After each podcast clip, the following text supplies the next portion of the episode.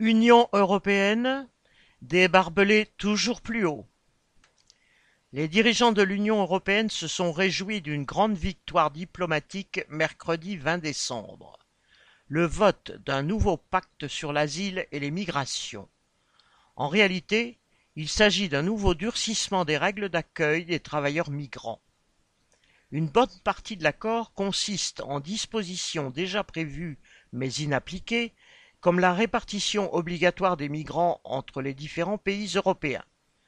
Les États qui refusent de souscrire à cette répartition pourront verser à la place une contribution financière. Mais surtout, le texte prévoit d'expulser encore plus rapidement les migrants qui viendraient d'un pays pour lequel le statut de réfugié est rarement accepté.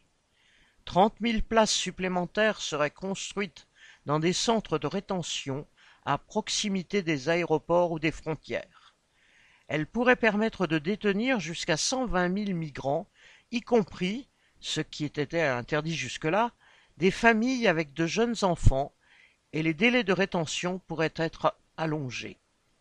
L'UE prévoit un système pour veiller au bon respect des droits humains dans ces centres.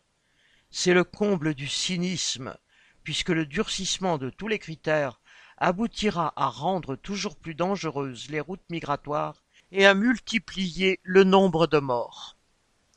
Amnesty International, Oxfam, Save the Children et d'autres ONG dénoncent cette politique criminelle qui remet en cause les quelques droits déjà bien restreints dont pouvaient parfois bénéficier les migrants, alors que ceux qui fuient la misère et la guerre sont de plus en plus nombreux à mesure que l'impérialisme pourrit sur pied. Camille Palguieri